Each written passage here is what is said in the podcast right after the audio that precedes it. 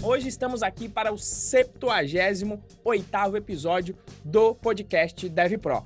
E nos episódios que se seguem, eu acredito aí que nos últimos 20 a gente vem falando bastante do conquistar sua primeira vaga, conquistar sua primeira vaga, conquistar sua primeira vaga, que é a grande razão do nosso negócio. A grande razão do Python Pro existir é para levar as pessoas até esta primeira vaga.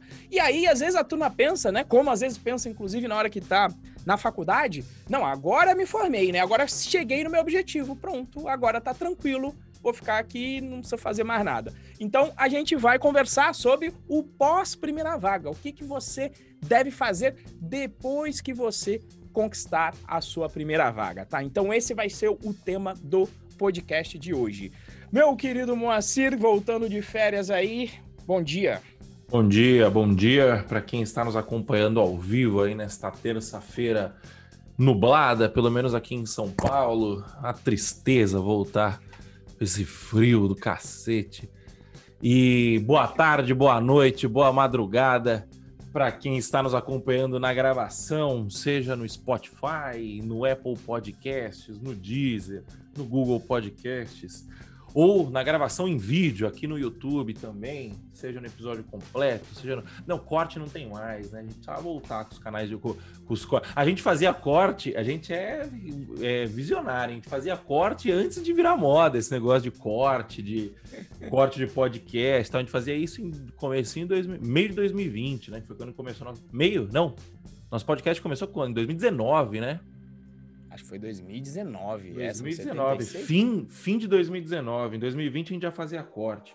Voltar com isso daí, Moitá. Vamos, vamos pensar aí. boa tarde, boa noite, boa madrugada para quem está nos acompanhando aí, seja na gravação ou seja ao vivo. Seja muito bem-vindo ao podcast Dev Pro, episódio de número 78, se não me falha a memória. O que fazer depois de conquistar a sua primeira vaga, né? Esse é o tema de hoje. E como o Renzo falou, né? A gente está sempre falando de como conquistar a primeira vaga, como, qual o caminho, o que fazer, dica, é, objeção. Agora a gente vai falar o que vem depois, né? Porque o nosso objetivo aqui é fazer com que você conquiste a primeira vaga. E tem muita gente que conquista, é, graças a Deus, né? Os nossos alunos seguem conquistando as suas primeiras vagas como programador. E aí surge a dúvida, né?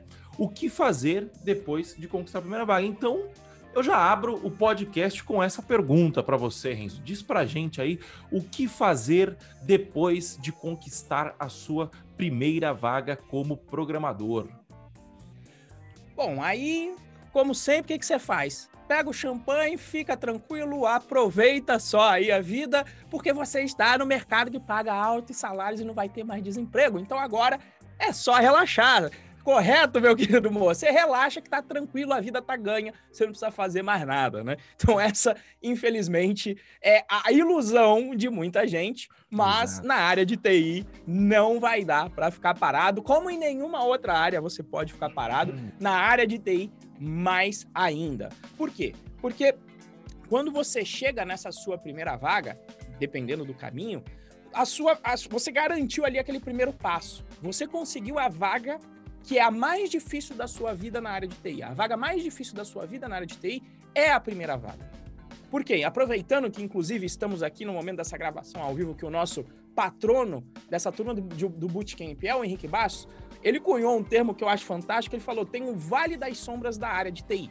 Por um lado, você tem esse mercado que eu acabei de descrever, sem desemprego, paga altos salários, e de um outro, você tem um mercado para iniciante que as empresas não querem tanto assim, elas querem essas pessoas com experiência. As pessoas sem experiência, existem várias querendo vaga e as empresas não querendo tanto assim. Por isso que eu sempre falo que essa primeira vaga é a mais importante. Mas depois que você consegue essa primeira vaga, não acabou. Você vai precisar focar principalmente em estudar mais e virar um especialista melhor na tecnologia que você se propôs a aprender. E obviamente que você escuta aqui a gente, você sabe que a gente gosta de Python, mas independente de qual seja ela, você vai ter que se especializar. Se você seguir o caminho padrão da faculdade, aí que você vai sentir falta, você vai falar: "Meu Deus do céu, você vai passar pelo que eu passei em 2009". Quando você chega no mercado, peraí, o que, que é isso? O que, que é essa tal de integração contínua? O que, que é teste automático? Como é que eu faço um deploy? E esse tal de Docker, esse tal de Kubernetes? Você vai ter acesso, você vai ver que você não vai ter o conhecimento necessário tá passando a polícia ali no Moacir. Pois é, pois é. Deixa eu tirar o. Pronto. O... Volta, volta, volta.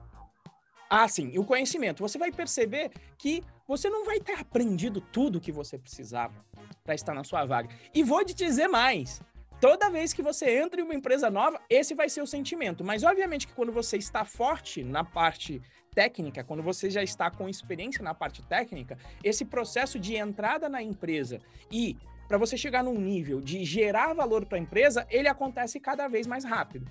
Porque uma coisa é você precisar aprender os processos um pouco mais específicos da empresa. Outra coisa é você ter que aprender isso, mas também aprender a parte técnica. Então você vai ter que focar nessa parte técnica. E principalmente se você está começando na sua primeira vaga e você foi contratado, significa que a empresa vai ter uma certa é, é, paciência, ou até ela entende a realidade que você é uma pessoa que não tem experiência. Então ela sabe que nesse início você não vai chegar produzindo, que vai haver a necessidade dela continuar a sua formação. Então, mas mesmo contando, digamos, com essa leniência, você tem que fazer a sua parte. E qual que é a sua parte? Envolve a parte não técnica, que é você demonstrar responsabilidade. É o famoso que eu digo sangue no olho. Para a primeira vaga, normalmente você é contratado por isso. E quando depois que você é contratado, se você é contratado por isso e você demonstra o contrário, obviamente que você vai poder correr o risco de, como todos os trabalhadores aí, de ser demitido. Mas você vai ter que fazer um esforço para isso acontecer. Você vai ter que ser muito preguiçoso, tá? Agora você vai ter que chegar lá e vai demonstrar responsabilidade. Quer dizer, se a empresa tem horário, cumprir o horário. Se a empresa tem, um, um, olha, você tem que cumprir oito horas, não importa o horário, maravilha. Então você cumpre as oito horas, deixa claro isso, tá bom? Então você vai ter que demonstrar a sua responsabilidade e a sua vontade de aprender nesse início de carreira. Não vai ter jeito. E por quê? Porque fazendo isso e se comunicando com, com essa empresa, você vai deixar a pessoa que foi responsável pela sua contratação e o seu time mais seguro de que, olha, realmente fizemos a aposta certa, apostamos que seria uma pessoa responsável e que faria o que é necessário para aprender as tecnologias e aprender os processos da empresa, e realmente ele está demonstrando que está nesse caminho. Então, você vai deixar a outra parte é, é, também mais tranquila. Lembre-se, sempre é uma, uma, via, é uma via de duas mãos. Você está preocupado se você vai conseguir dar conta do recado e eles também estão preocupados se eles fizeram, a, a, se eles tomaram a, a, decisão correta ao te contratar. Tá? tá todo mundo inseguro sempre. Não tem essa do, ah, não, o empresário tá tranquilão, que qualquer coisa ele manda embora e contrata outro. Não é assim. Contratar tem um custo. Então você tem que compensar a sua falta de experiência técnica com a parte de responsabilidade. Que eu diria que isso é para a carreira inteira, né? Essa responsabilidade, mas em particular no início, você tem que saber que você vai ter que dar um gásinho a mais aí, às vezes, às vezes até fora do seu horário, para complementar o seu estudo. Por quê? Porque para você atravessar esse vale das sombras da área de TI, eu, eu vou colocar um benchmark aqui totalmente no chutômetro, totalmente empírico e, e, com a minha visão apenas, mas se você fica esse primeiro ano na empresa, aí você consegue atravessar o tal do Vale das Sombras. Você chega na, naquela outra região onde você vai começar a ser assediado por empresas para trabalhar. Tá? Você vai, vai mudar a sua realidade. Esse é o, o planejamento geral. Faz sentido, meu querido Moa? Você estudou bastante sentido. também nesse início de carreira aí, pô? Cara, eu, eu dei a sorte de ser muito interessante. Eu sempre fui muito curioso, muito. Sei lá, com 14 anos, eu ganhei um computador usado, acho que era um Pentium 3, se não me engano, Pentium 4, sei lá, com 12 anos, 13 anos. Antes disso, meu pai, meus pais eram separados, né? São separados. Eles. É, meu pai tinha um computador na casa dele, eu ficava escrevendo o código no, no, no papel, tipo, eu lia apostila e tal. Eu fui, eu fui ter aula de HTML na escola com 12 anos de idade. Tinha um professor de história lá doido que falou assim: ó, aprende essa porra aqui que. De, de história? De história, pra você, pra você ver.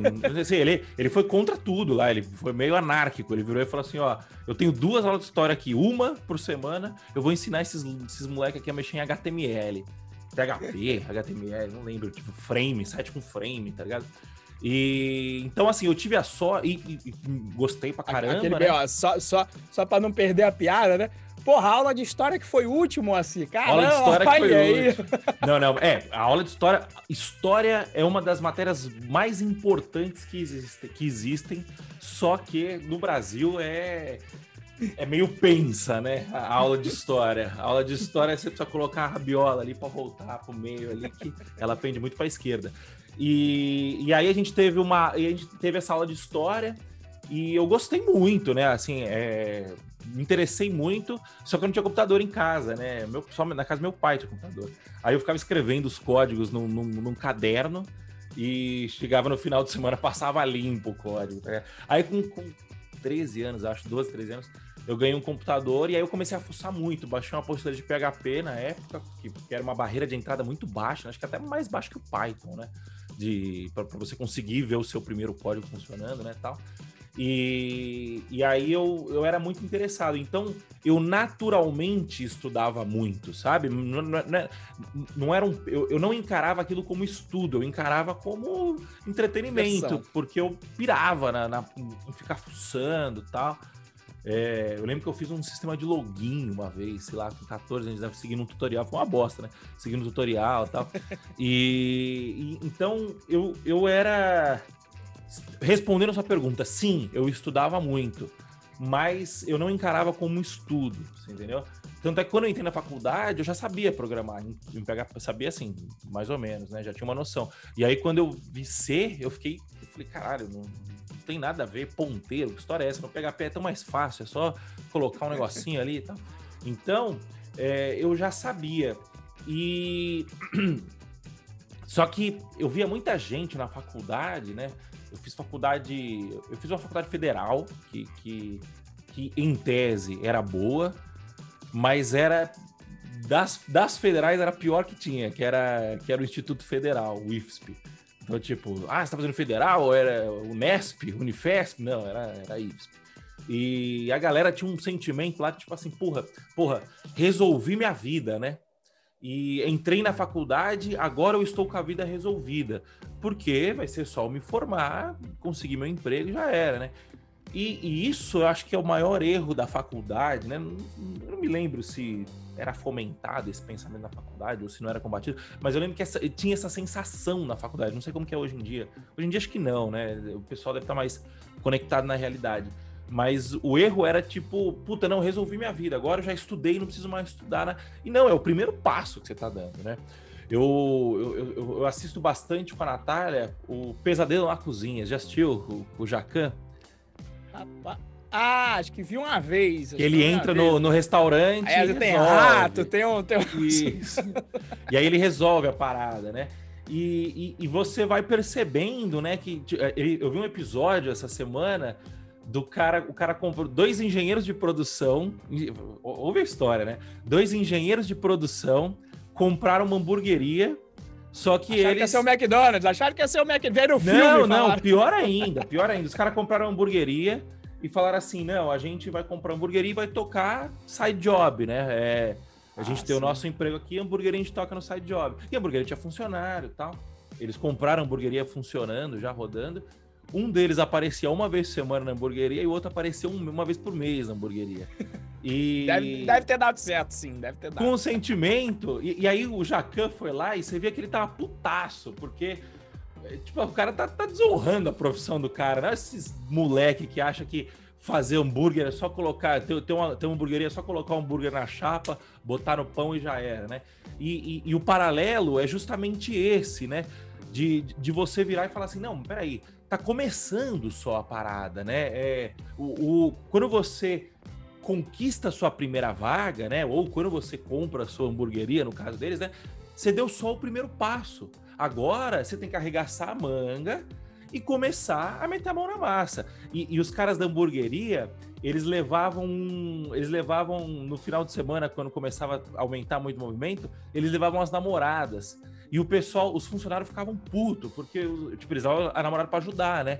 Só que o pessoal não tinha traquejo de cozinha, as meninas não tinham traquejo de cozinha, e eles ficavam, os funcionários ficavam putos, porque eles falavam, porra, elas estão vindo para ajudar, mas na verdade elas estão vindo para atrapalhar. Elas estão atrapalhando só, né?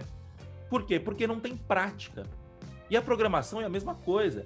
Então, assim, tem, tem eu vejo muita gente com a impressão de que não, eu tenho que estudar Python, depois eu tenho que estudar PHP, depois eu tenho que estudar Java, porque as vagas pedem que você conheça muito disso, né, tal.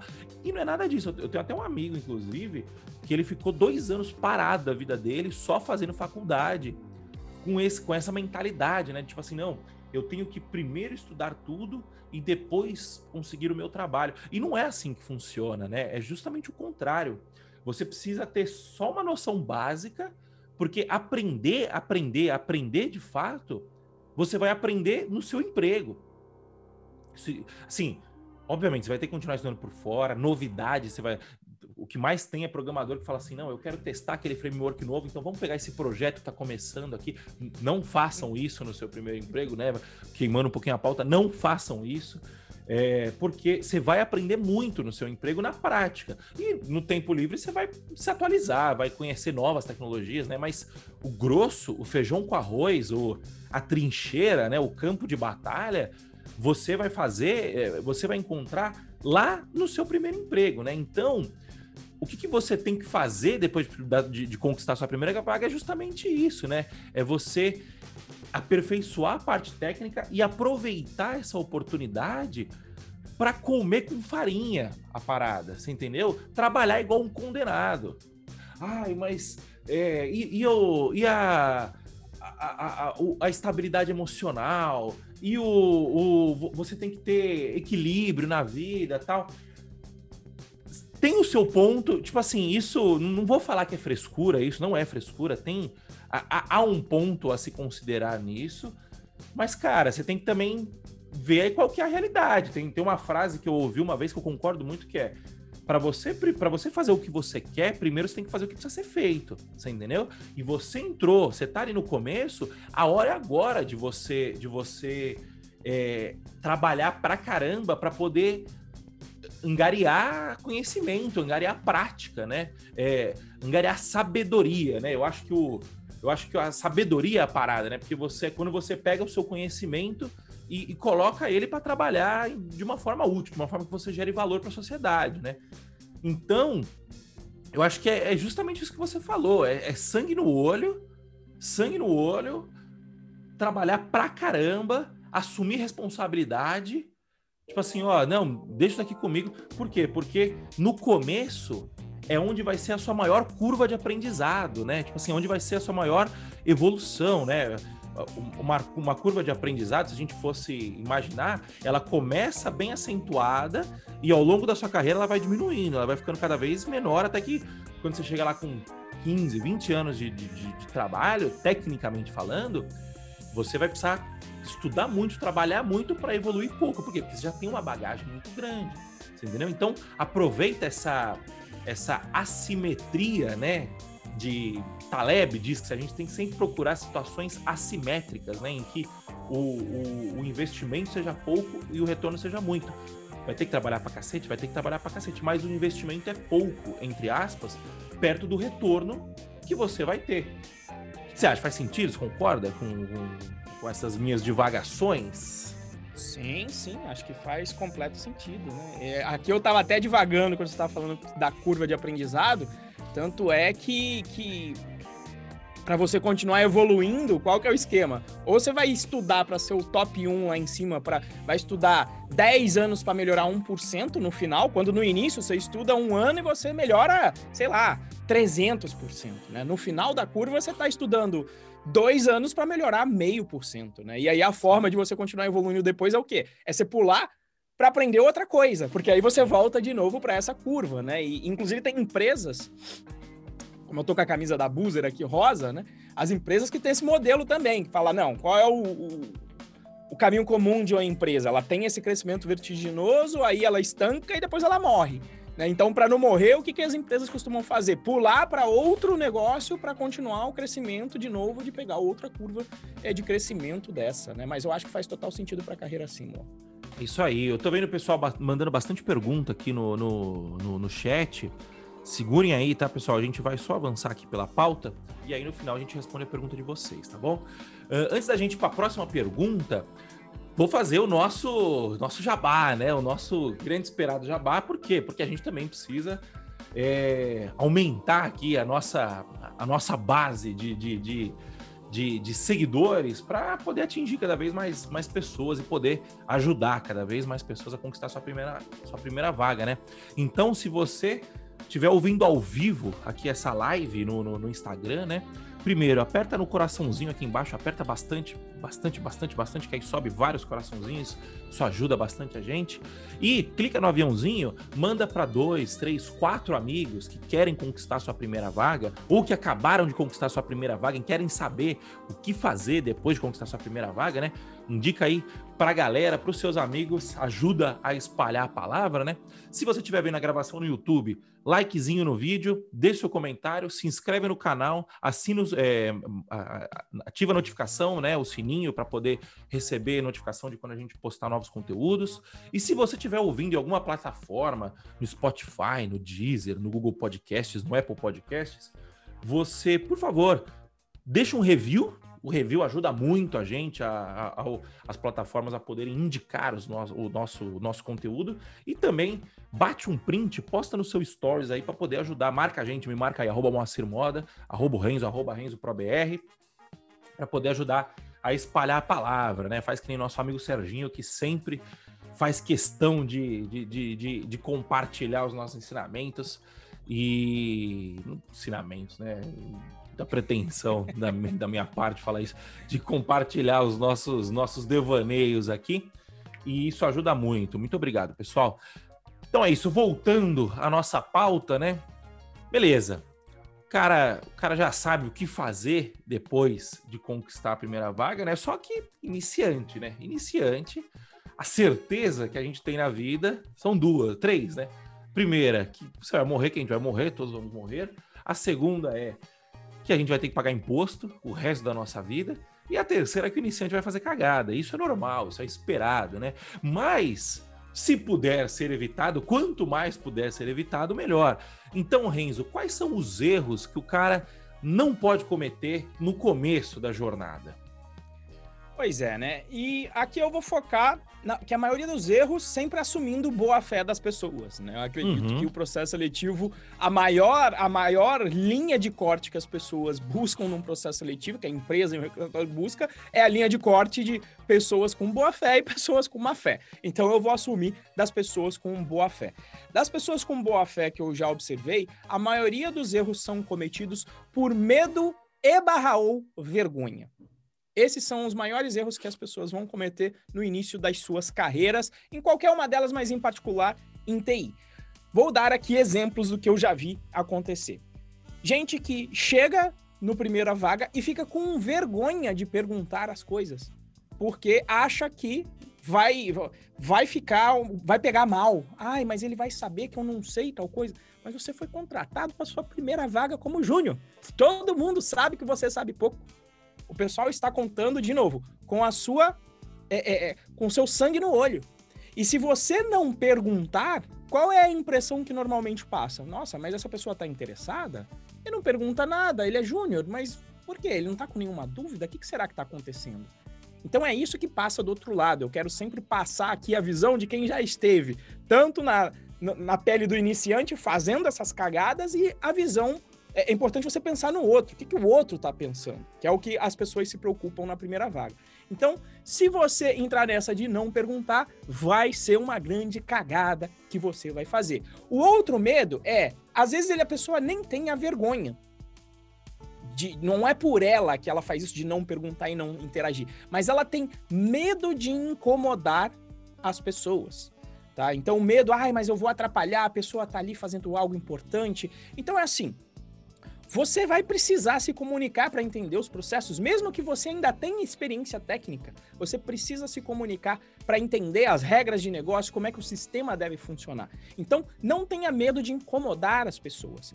Converse com várias delas. Tem gente que você vai ver que vai ser um pouco mais avesso à conversa tem um perfil de pessoa técnica que ela gosta de conversar mais com o computador. Se você for conversar com ela, claramente ela fica irritada, mas não tem problema. Por quê? Porque existe um outro perfil que gosta de ensinar. Por exemplo, eu tenho esse perfil. Então eu já deixo muito claro, inclusive para as pessoas, que olha, pode perguntar para mim porque eu gosto de responder perguntas. É, e, aliás, se eu não gostasse, né, não daria para eu ser professor e eu ter aberto e construído aqui uma empresa justamente de educação para dar aula como instrutor. Então, é assim, vai ter, vão ter essas pessoas que elas vão querer te ajudar. Em algumas empresas, isso é até incentivado já dentro do processo. Tá? Fica a dica aqui também, vai que de repente tem aqui alguém que tem empresa, como o nosso querido Moa tem, que tem a empresa e contrata as pessoas. Por exemplo, quando eu entrei na Red Hat, já era já era me, me passado um, um mentor quando eu entrava, ou um tutor que ia ficar responsável por mim nos três primeiros meses.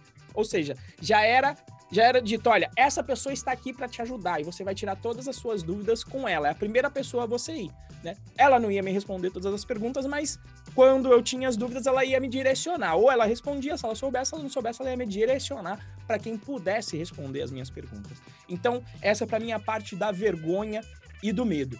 E uma outra coisa que aí fica de dica para você, para sua carreira inteira, é o medo de validar que você entendeu o problema. Esse é o ponto mais fundamental da sua carreira de tecnologia, tá? Por quê? Tecnologia, a gente sempre fala aqui, frase aqui sempre do minha do Moa, que é: para que que existe a tecnologia? Existe para você poder gerar valor. Como é que você gera valor? Identificando um problema que existe e normalmente para este problema normalmente ou, melhor ainda, se já existe um processo para resolver este problema. Normalmente esse processo, ele inicialmente ele é manual ou com uma planilha, ou a pessoa, as pessoas já resolvem esse problema de alguma maneira. E você com o seu olhar de tecnologia, você vai trazer o olhar para resolver o seu problema. E em tecnologia não existe nada mais caro do que resolver o problema errado. Então, esse é um dos erros que eu vejo, então, um dos mais que as pessoas mais cometem. O que, que você precisa? Você precisa garantir que você entendeu o problema. Então não tenha medo de ser, de ser chato. Tá? Pergunte. E eu faço isso, eu digo para as pessoas fazerem isso, inclusive no processo seletivo. Muitas vezes, vou colocar aqui a visão, o que, que acontece? O pessoal faz processo seletivo aqui, os alunos do bootcamp. E aí vem um problema e eles perguntam, gente, eu tô com esse problema aqui, como é que resolve? Aí eu penso, eu falo, mas o cliente, nesse caso, é a pessoa que está fazendo processo seletivo. Pergunta para a empresa. Ah, mas eu perguntei e eles falaram que eu tenho que descobrir sozinho. Quando isso acontece, eu já falo, ó, liga o sinalzinho de alerta aí, porque se esse é o comportamento da empresa, se ela fizer a mesma coisa com os clientes, vai ser um desperdício danado de dinheiro. Vão resolver os problemas errados. Então, validem os problemas. Eu já vi a pessoa entrar na empresa e ser pedido, caso real, só não vou mencionar nomes, entrou na empresa, foi pedido para ela fazer um sistema de currículo. E a pessoa assumiu que era um sistema que não ia ser usado, porque a, empresa não era uma empresa de RH que fazia currículo. Mas, na cabeça do dono, ele queria usar justamente para colocar dentro do processo seletivo dele mesmo. Só que a pessoa assumiu que era de treinamento e pior que isso, começou a fazer ali mais ou menos meio na, não com, da forma que aprendeu. E aí eu sei que aprendeu porque foi aluno meu. Não colocou teste automático, fez ali de qualquer jeito. Quando chegou, o, o, o gestor falou: Ué, mas cadê os testes? Cadê a qualidade? Cadê entrando aqui o, o currículo? Ah, não, eu pensei que era um sistema só para brincar. E aí é pior ainda, beleza. E quando você faz o sistema só para brincar, você faz você faz meia boca, né? Aquela coisa, a gente joga como a gente treina. Então, você treina ali meio, ah, tá, tá, tá tranquilo, na hora que você chega no jogo, você não vai jogar um partidaço. Né? Então, essa é a dica, valide o problema, tá? E o outro problema também é o que eu já vi a pessoa querendo estudar tudo. Um outro erro que as pessoas cometem aí, né? Muito grande. Querer estudar tudo como o Moacir falou. Ah, eu entrei na empresa de Python. Ah, mas eu quero estudar JavaScript, eu quero estudar Vue.js, eu quero React, eu quero fazer desenvolvimento móvel. Gente, o foco, quando você começa a trabalhar, ele continua. Com a vantagem de que, uma vez que você conseguiu a sua primeira vaga, agora o seu estudo é direcionado pelas necessidades da sua empresa. Não que você só precise estudar o que está dentro da empresa. O que você tiver de curiosidade sobre outras ferramentas, como o Moacir falou, faça no seu tempo livre. Vai brincar lá com com o novo, o novo framework JavaScript que surgiu a, na semana, vá brincar com isso no seu tempo livre. Mas para a sua carreira vai ser muito mais interessante se você observar quais são as tecnologias utilizadas dentro da empresa e aquelas que são que vão gerar o maior resultado para a empresa e para você nesse curto prazo, onde você vai aprender bastante. Então, usa Postgres, usa Django, então eu vou me aprofundar mais no Django, vou me aprofundar mais no Postgres. Vou começar a comer pela beirada, vou aprender um pouquinho também de Linux com DevOps, que é uma parte que está bem próxima também do back-end. Depois você vai comendo pelas beiradas, ah, agora eu vou aprender um pouquinho da tela no, no front-end. Vai aprendendo com a stack da própria empresa, porque você está tendo a oportunidade de ver um organismo vivo, que é uma empresa, resolvendo problemas reais com tecnologias reais. O, o, o, estudo, como o Moacir falou, e eu sou muito a favor, né? O estudo de novas tecnologias fica para a parte extra-trabalho. Nesse primeiro momento da sua primeira vaga, você tem que estar preocupado em se firmar, em melhorar os seus conhecimentos e nada melhor do que usar a stack tecnológica da empresa que você está. Por quê? Porque você vai ter acesso aos especialistas, vai poder perguntar na hora por que foi tomada essa decisão e não outra? Por que foi utilizada a tecnologia X e não a Y? E é isso que vai te trazer, como o Moacir bem falou, a sabedoria. Né? Na faculdade, nos cursos, você vai ganhar o conhecimento. Conhecimento não resolve problema. O que resolve o problema é colocar este conhecimento em prática, que é a famosa sabedoria. Correto, meu querido Moa. Vê aí algumas você Você deve ver alguns problemas aí, Vence também, já deve ter, ter visto, já deve ter feito e já deve ter visto também alguns problemas aí também. Cara, é, você foi, só antes de, de, comentar, né, você foi falando, eu fui pontuando algumas coisas, sim, né? Sim, é, primeiro de tudo, você falou, ah, tem gente que tem medo de, de, de, incomodar, porque o cara tá. Puta, eu vou ficar enchendo o saco do cara tal. Vai... Tem um livro que se chama A Coragem de Não Agradar. Eu não lembro quem que é o autor agora. Mas procurem, menta na Amazon, um pequenininho. É, e, e, ele é, é, tipo uma fábula, né? Ele é um, é um diálogo, né? Entre um mestre e o aprendiz. Esse livro, assim, foi game changer para mim justamente eu era uma pessoa muito, muito assim, tipo, puta, eu vou, ainda sou um pouco, ah, puta, eu vou incomodar o cara, tal, não sei o quê. E isso ajudou muito, né? É, a coragem de não agradar. E também você falou, ah, puta, às vezes o cara, o, o, o, você vai pedir ajuda pro cara, o cara não tá muito afim de ajudar, ele gosta mais de conversar com a máquina tal. É, e aí entra o fato de você ser um dev pro, né? Porque beleza, é esse cara que vai te ajudar. Só que, só que o cara não quer te ajudar porque ele quer conversar com a máquina tal. Ele não, não tá afim de. O negócio dele é programar, não é? Não é ficar ajudando o, o júnior, o estagiário. Só que é o seguinte: não é ele que paga o seu salário, você entendeu? Quem paga o seu salário é o dono da empresa. E o dono da empresa geralmente tem um perfil completamente diferente desse cara. O dono da empresa geralmente é mais comercial, o dono da empresa geralmente é um cara que fala mais tal. E beleza, puta, às vezes tá numa empresa grande, né? Geralmente a primeira vaga é numa empresa um pouquinho maior. E aí você não, tá, você não tem acesso ao dono da empresa e tal, mas você vai ter acesso a algum gerente, alguma coisa. A questão é, quase sempre o chefe do chefe desse cara, o chefe do seu chefe, se o seu chefe for esse perfil que não é muito é, não tá muito aí com você, é, geralmente o chefe do seu chefe tá, você entendeu? Então, assim, não tô falando pra você queimar o cara, nada disso. É, mas o que eu tô falando é ter a, a, a, malemolência, a esperteza de você falar assim, porra, não, eu preciso. Eu tenho que tirar minhas dúvidas aqui, tá ligado? Eu preciso acelerar, eu preciso resolver meu problema.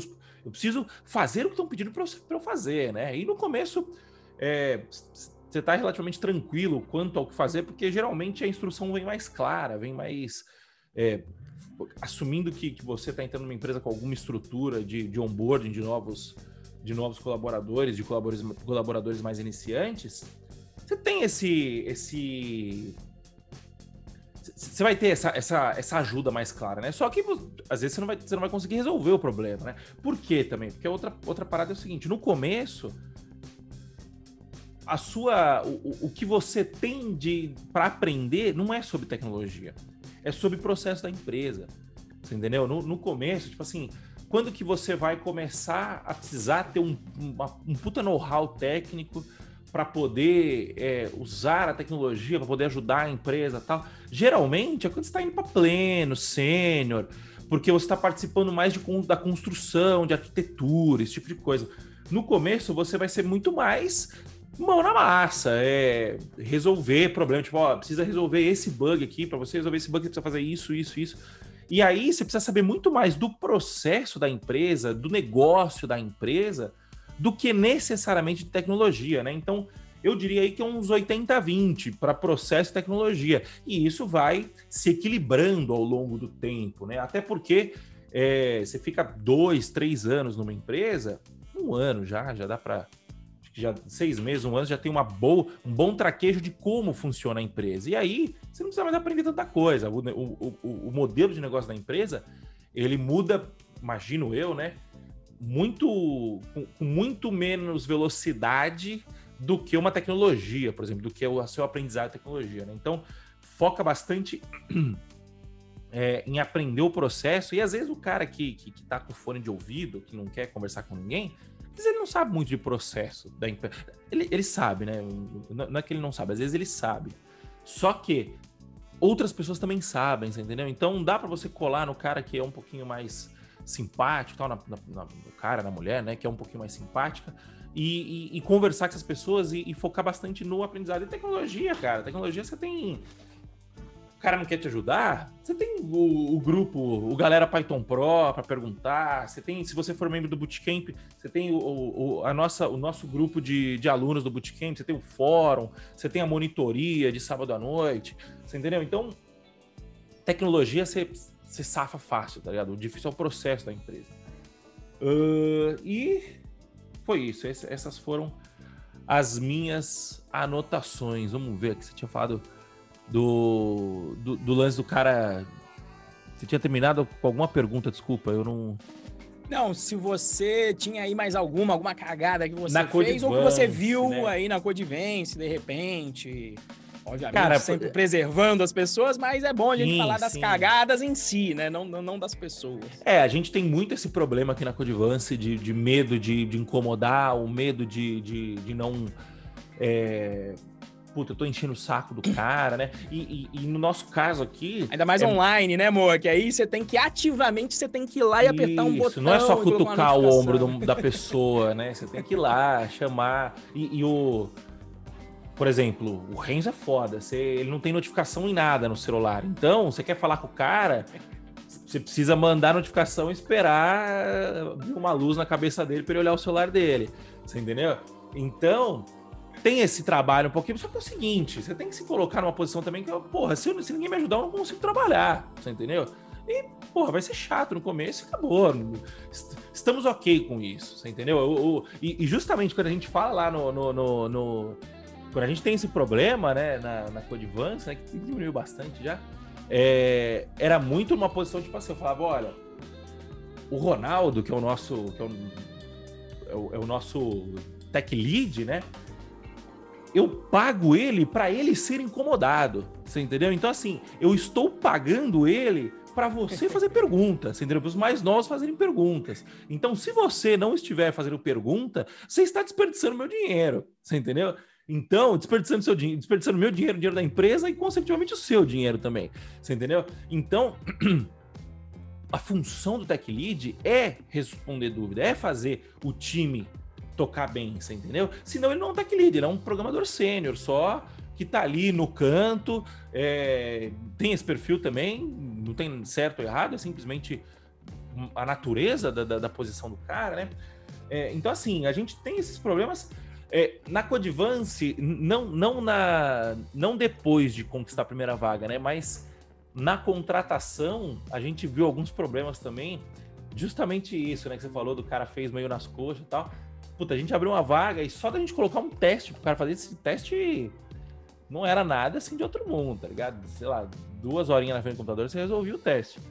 E só de fazer isso, tipo assim, você já tem uma quebra de uns 80%, assim, fácil, do, do cara entrar em contato.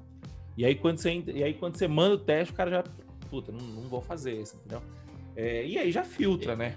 E é o outro lado, né, Mo? É bom que você vê o outro lado, porque às vezes as pessoas falam, ah, mas a empresa não me respondeu no processo. Olha aí, 80% também não respondendo de volta quando é mandada um sim, teste, né? Sim, e, e, e, assim, eu até entendo, às vezes o cara tá meio que assuntando tal, né? O, o, o, mercado de, sei lá, é tipo o Tinder, né? Você, né, você arrastou para cima, não é porque você vai conversar com a, com a, pessoa, né? Você tem que arrastar para cima, depois tem que conversar, depois tem que levar para WhatsApp, depois tem que levar para sair. Então é um, é, é, é um funil, né? Um processo, é, é um, processo, exatamente. Mas a gente já passou por algumas coisas assim, né? E, e, e aproveitando que eu falei, né, do, do, do 80-20, do 80% é você aprender no começo, é aprender processo, modelo de negócio da empresa, é aprender sobre a empresa, 80%, e 20% sobre tecnologia. Qual que você acha que é o 80-20 do cara para ele entregar valor do começo né, e garantir o emprego, garantir o emprego dele? Só, só explicando antes, né? Deu, deu uma acelerada na pergunta para eu poder explicar o conceito de 80-20. Né? Para quem não conhece o conceito de 80-20, isso é um negócio que se chama Lei de Pareto, né? Pareto era um economista, um matemático, nunca lembro, a gente, a gente falou várias vezes aqui e esquece a, a profissão do, do, tal do Pareto.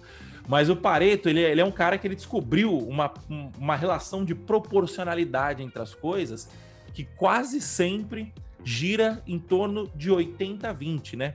Então, por exemplo, 80% do faturamento de uma empresa é, é é, é, é garantido por 20% dos clientes.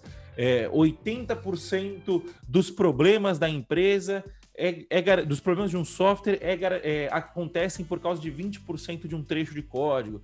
Então ele, ele, ele entendeu que existe essa proporcionalidade, ela é sempre conhecida, né? Vamos, vamos, colocar assim, ela, ela, ela, ela, quase sempre acontece, né? ela quase sempre existe. E aí toda vez, e aí isso virou um termo, né? Qual que é o 80-20, qual que é o 80. Toda vez que a gente fala 80-20 aqui, a gente está falando de mínimo esforço. Então, assim, qual que é o 80-20? Qual que é o, onde que eu tenho que focar é, 20% dos meus esforços para resolver 80% do problema? Então, é mais ou menos esse. Então, toda vez que você ouvir a gente falando, e a gente fala muito isso, qual que é o 80-20? Qual que é o 80-20? Onde que eu tenho que focar pouco esforço para ganhar um bom resultado, é para ganhar o máximo de resultado possível, mínimo de esforço para o máximo de resultado possível. Então, dito isso, voltando à nossa pergunta, né? Renzo, qual que é o 80-20 para você entregar valor no começo e garantir o seu emprego, né? Garantir, passar ali daquele período de experiência e se firmar como um colaborador valioso para a empresa, né? Maravilha. Ó, procurei aqui no santo Google, caí na Wikipedia. Cientista político, sociólogo e economista italiano. O, o economista, seu... não é matemático. Vilfredo Pareto. Né? Vilfredo né? Pareto. Mas italiano. enfim. Vamos lá. É... 80-20, como o Moa falou, nesse início, o principal, você tem que estudar tecnologia, como a gente mencionou, a evolução disso é, é importante, mas 80-20 no início é você focar em responsabilidade, foco e comunicação, que é o que combate todos aqueles erros que eu mencionei ali atrás. Né? Então, o que, que é responsabilidade, foco e comunicação? Um, responsabilidade. Não deixa os, os prazos passarem.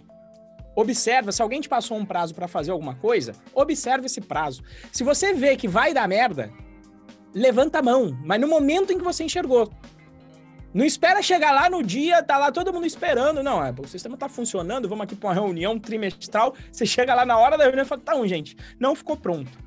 Isso vai pegar corrigir o erro, né? Exato, para se olha, exato. E aí quando você levanta a mão, você fala, olha, eu tô aqui, é um projeto de três meses, mas eu já senti que nesses 15 dias eu, eu não vou conseguir nesses três meses entregar. Então você levanta a mão e fala, olha, isso foi o que eu fiz, e eu acho que baseado nisso eu não vou conseguir entregar, talvez exija um conhecimento YZ. Por quê? Porque assim você dá tempo da pessoa corrigir, como o Moa falou, e reunir de repente os recursos. Não, então vou colocar uma outra pessoa experiente para te ajudar, vou te pagar um curso, enfim.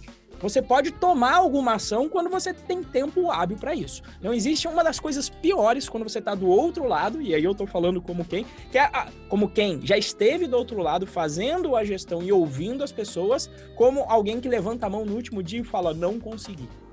Às vezes até com um processo seletivo.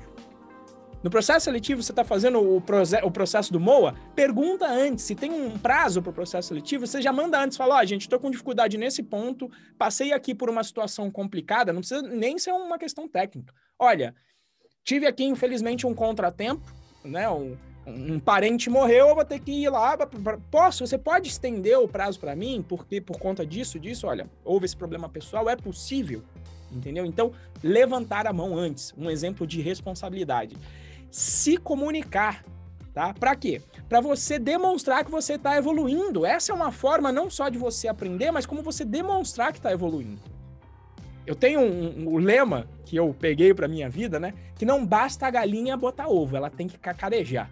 Meu, meu colega de marketing aí do Moacir, o Moacir trabalha com marketing, mas na hora do marketing pessoal, você não basta você resolver o problema, você tem que resolver o problema e depois você tem praticamente que passar o problema para a galera, falar, gente, está aqui, ó, estou fazendo isso. E como é que uma das formas de você demonstrar isso é o quê? Justamente chegando lá e comunicando, gente, estou estudando aqui, estou fazendo esse projeto, pelo que eu entendi, a, gente está trabalhando com essa stack com Vue.js, tá certo esse Vue.js aqui, eu estou fazendo esse curso, faz sentido esse curso que eu estou fazendo? Então, se comunique, fazendo sempre o seu melhor e sempre alinhando expectativa. Esse é um processo que não termina nunca. Né? O que, que é isso, alinhar a expectativa que eu falei, quando você vai estourar prazo ou quando você percebe qualquer mudança. Se a pessoa não te chama, se o teu chefe não te chama para conversar, para saber se você está indo bem, para saber se você está indo mal, para validar se você está aprendendo as coisas corretamente, faça a sua parte. Então chame você ele para conversar. Eu já fiz muito isso. Quando eu entendi que esse essa é a forma do jogo funcionar, eu chamava as pessoas. Eu chamava meu chefe. Eu falava, vamos conversar? Não vou mencionar a empresa, mas eles chamavam. O meu chefe lá tinha um chefe que não. Cara, ele, ele, ele é desses foco no operacional e nunca conversava. Volta e meia falava: Ó, vamos sentar aqui na reunião. O que, que você está achando do trabalho? A gente está indo nessa direção, estamos indo na direção correta, etc. Beleza. E quando terminava a conversa, ainda mandava um e-mail: olha, tá aqui um resumo do que a gente conversou. Principalmente se vocês tomaram alguma decisão juntos. E isso é importantíssimo para o quê? Para você balizar, para você validar que você está indo no caminho certo, para você ficar mais seguro, para você deixar a pessoa que te contratou mais segura e principalmente nas tomadas de, de decisão, para ter até documentado esse alinhamento. Porque é muito comum você achar que está indo na direção, aqui está indo para o sul e você achar que está certo, mas o seu chefe acha que você tinha que ir para o norte e os dois tá, tá, estão pensando que o outro lado está alinhado com relação a isso e normalmente não está. Isso é um processo de constante é, evolução e você tem sempre que estar tá validando esse caminho para ver se você está na direção certa. O estudar sempre, a gente já mencionou, não tem jeito, tá? Então, como eu falei, use a stack da a stack tecnológica da empresa como guia. E na área de programação, bicho, ela ela você não pode ficar parado em nenhuma área, como eu já falei, mas na área de programação, por exemplo, eu tenho pena de quem trabalha com front-end, porque teve uma época, agora deu uma, uma, amenizada, mas no passado, a cada ano que passava, um framework, uma ferramenta que você usava se tornava obsoleta e tinha uma nova a ser aprendida. Então, na área de tecnologia, vai ser normal você passar por várias linguagens. Eu passei um pouco pelo C no início, passei pelo Java, passei por Adobe Flex, agora estou no Python, pode ser que amanhã seja outra, seja Go, seja Rust, seja Rust, seja Ruby, enfim. Seja Quem sabe uma, sabe todas, né? O programa Exatamente. Verdade, programa qualquer coisa. Mas você vai ter que estar tá sempre aprendendo nesse processo. Então, Exato. estudar sempre vai fazer parte da sua vida em qualquer área, mas na área de tecnologia, isso é, é muito mais proeminente, tá? Então, é, é, o exemplo que eu, que eu dou, por exemplo. Tô na Busa aqui de novo. Vou usar o exemplo já que eu tô aqui com a, com a camisa. Falando tanto que já já vou pedir um patrocínio aí pra gente, hein? Ô, moço, vou falar com... Dá uma Fala patrocínio aí da Busa. então, lá eles usam Vue.js no front-end. Então, o que, que faz sentido para mim? Faz sentido fazer cursos na área que trabalha com front-end com Vue.js. Ai, mas todo mundo trabalha com React. Cara, todo mundo, você não é todo mundo. Você está no seu caminho. Se você está com foco em crescimento, por exemplo, dentro da Buzer, um curso de React não vai te levar ao caminho do crescimento nessa empresa, porque você saber React não vai ser útil para essa empresa. No máximo, vai te ajudar a entender conceitos de front-end que você vai poder aprender no Vue.js. Mas aí você está estudando praticamente igual na faculdade, né? Em vez de estudar exatamente o que precisa, com a ferramenta que precisa, não, eu vou estudar só os conceitos e aí eu adequo. O conceito é importante? É. Mas, se você puder aprender o conceito e já estudar com a ferramenta que você vai utilizar, ou seja, pegar a parte prática para aprender junto com esse conceito, melhor ainda. Então, estude baseado na stack da sua empresa. É isso que eu tinha para falar sobre 80-20, sobre o nosso princípio de Pareto, Moa. É isso aí. E vamos, vamos ver as perguntas do pessoal, né? É, vi uma média salarial de estágio. Acho que a gente já falou sobre salário em algum, algum episódio que eu, a gente. Depois eu tenho que ter uma maneira fácil de pesquisar, mas já teve algum episódio que a gente falou de salário. Estágio e júnior, mas eu vou, no, como eu respondi daquela vez, vai girar entre mil a três mil reais. Tá? Depende muito de região, depende do, muito da sua cidade para negociar, depende da empresa, do porte da empresa, mas variando entre mil a dois mil reais. Isso aí, eu achei que. Não é, a maioria era comentário, achei que era pergunta. É, não. E, e, e nesse caso, e, e, vou dar uma dica que eu dei. Ontem teve o segundo encontro. Foi o, o, o segundo encontro do Bootcamp com o webinário do Gabriel, que inclusive a gente entrevistou há três semanas atrás. É um técnico em mecânica que virou programador. E o que eu digo sempre lá para os meus alunos do Bootcamp, eu vou compartilhar aqui com você. A gente está falando sempre, e a gente abordou esse tema aqui hoje do Vale das sombras no mercado da TI, frase do nosso querido Henrique Bastos. O que, que eu falo para o pessoal? Não se preocupe enquanto é o seu primeiro salário, porque dentro da sua carreira, se você considerar 20, 30 anos da sua carreira, o seu primeiro salário é absolutamente irrelevante. Irrelevante. Porque você tiver aí 5, 10 anos, você vai estar tá girando em torno de salários de 10, 15 mil. Então, se você estava ganhando mil ou 3 mil reais no início da sua carreira, não vai ser tão relevante. Então, o que, que eu falo para todo aluno meu? Faça o que for possível de acordo com as suas condições para pegar essa primeira vaga e pegar um ano de experiência na sua carreira. Para quê? Porque você está mirando o médio prazo. Se você puder pagar para trabalhar esse primeiro ano, pague para trabalhar. Se você tem condições disso, faça. Se você pode, se você pode trabalhar de graça, faça isso.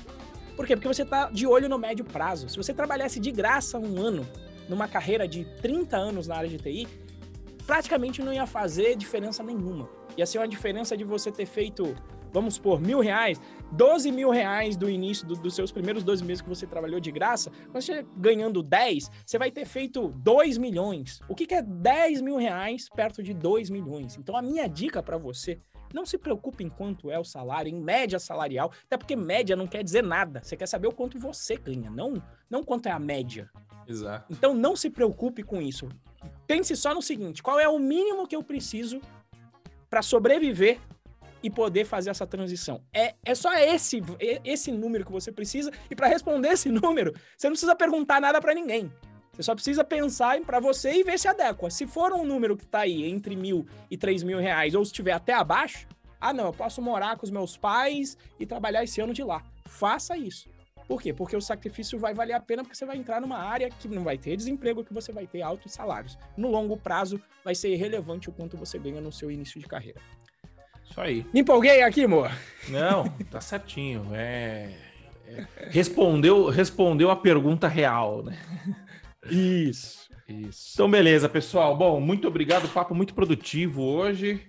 E até semana que vem, né? Semana que vem tem mais podcast número 79. Estou de volta aí para mais uma batelada de podcast até o fim do ano, pessoal. Isso muito aí, obrigado. Até a... Rumo ao 100. muito obrigado. Até a próxima e tchau, tchau. Valeu. Falou, pessoal. Até mais.